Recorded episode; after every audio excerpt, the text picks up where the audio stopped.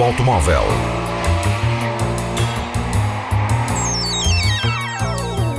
A tecnologia, a análise, as novidades do setor estão na Antena 1 Madeira. Mundo Automóvel com Filipe Ramos. The test is complete. You can exit the car now. É uma paixão sem rival. Os portugueses são os que mais compram smarts. Com um total de 3.126 unidades comercializadas no ano passado, a Smart obteve um crescimento de 3%, o 18º lugar das marcas mais vendidas em Portugal e o melhor resultado de vendas em todo o mundo. Entre as unidades vendidas no nosso país estão já 137 da nova versão 100% elétrica. Ao longo da sua existência, já foram vendidos no mundo mais de 2 milhões de Smart, mais de 63 mil estão em Portugal. Mundo Automóvel. O futuro é elétrico, dizem os especialistas, e são muitas as empresas que estão envolvidas nesta corrida que vai mudar a forma de locomoção no planeta.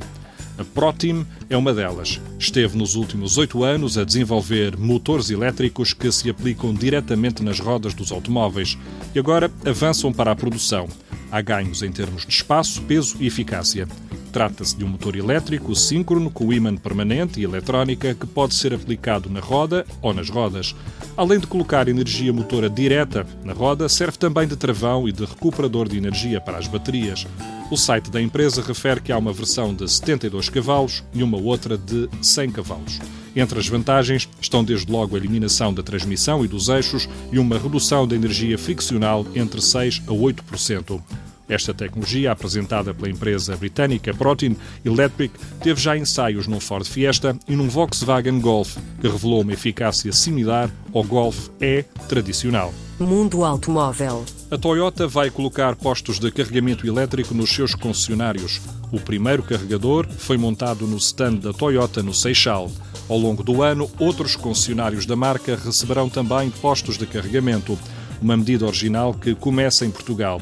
Em Itália, o construtor já abandonou as versões diesel. Ali, a Toyota vende agora apenas modelos a gasolina ou híbridos e poder avançar com esta medida também para outros mercados europeus. O portfólio da marca em Itália deixou de ter disponíveis as versões diesel do Yaris, do Auris e do RAV4. Mantém apenas o Land Cruiser e o Hilux, que não têm versões alternativas. A marca vai oferecer até 7 mil euros quem decida trocar um veículo movido a gasóleo por viaturas híbridas em Itália.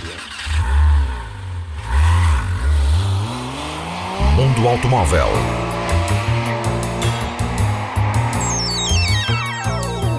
A tecnologia, a análise, as novidades do setor estão na Antena 1 Madeira.